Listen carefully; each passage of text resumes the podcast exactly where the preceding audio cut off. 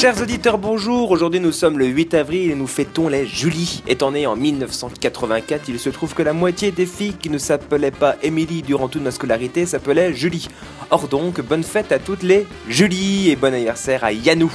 Bref, le 8 avril 1929 a changé la face du monde car c'est ce jour-là qu'est né à Schaerbeek, une commune de Bruxelles, le petit Jacques Brel, laissant ainsi piétonne la place du Trocadéro. Alors, que se serait-il passé si Jacques Brel n'avait jamais vu le jour? Eh bien, pas de Jacques Brel, c'est une personne en moins sur la photo Brassens Ferré-Brel.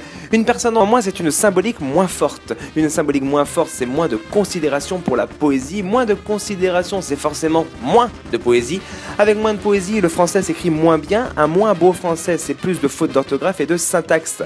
Plus de fautes, c'est de la considération pour des artistes comme Booba ou Consort, et donc tout le monde qui parle pas très bien la France. Ce phénomène entraînant une irréversible hébétisation de la société française et donc une baisse du QI. Avec un QI plus bas, Jean-Marie Le Pen aurait remporté la présidentielle de 2002. Jean-Marie Le Pen au pouvoir, c'est des rafles d'immigrés dans les rues de France.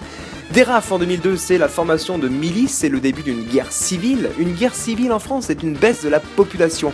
Moins de Français, c'est moins de gens qui râlent sur les touristes, et donc plus de touristes. Plus de touristes, c'est plus de queues à la Tour Eiffel. C'est QFD. Rendez-vous demain pour une nouvelle Uchronique. Que se serait-il passé un 9 avril?